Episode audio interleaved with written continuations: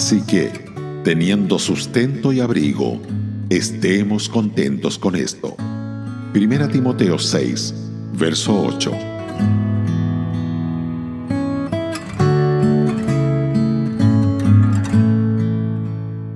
Pocos cristianos toman estas palabras seriamente.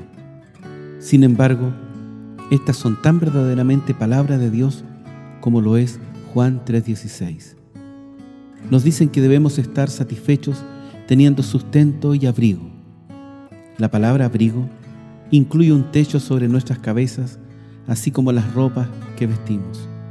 En otras palabras, debemos estar contentos con lo mínimo esencial y poner todo lo demás que está por encima de eso para la obra del Señor. El hombre que tiene contentamiento tiene algo que el dinero no puede comprar. Stanley John decía, todas las cosas pertenecen al hombre que no desea nada. Al no tener nada, posee todas las cosas en la vida, incluyendo la vida misma. Es rico en la escasez de su indigencia y no en la abundancia de sus posesiones. Hace años, cuando alguien llamado Rudyard habló a una clase de graduados en una universidad, advirtió a los estudiantes para que no le dieran mucho valor a la riqueza material. Dijo, algún día se encontrarán con un hombre a quien no le importa ninguna de estas cosas y entonces se darán cuenta de cuán pobres son ustedes.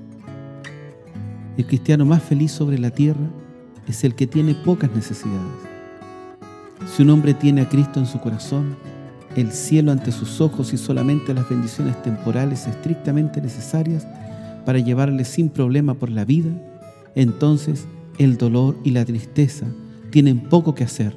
Este hombre tiene poco que perder, decía el hermano William Burns.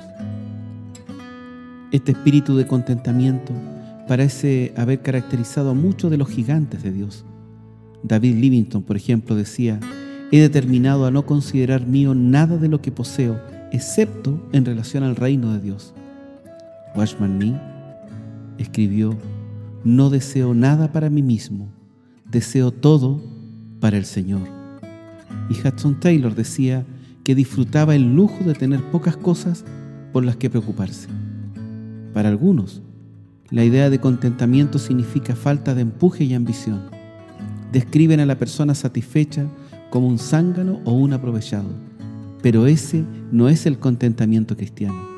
Este tiene abundancia de empuje y ambición, pero está dirigido hacia lo espiritual, no a lo material. En vez de vivir de gorra, como se dice, decir mendigando, el cristiano trabaja para poder dar a aquellos que están en necesidad. En las palabras de Jim Elliot, la persona satisfecha es aquella que ha aflojado la tensión de la mano agarrada.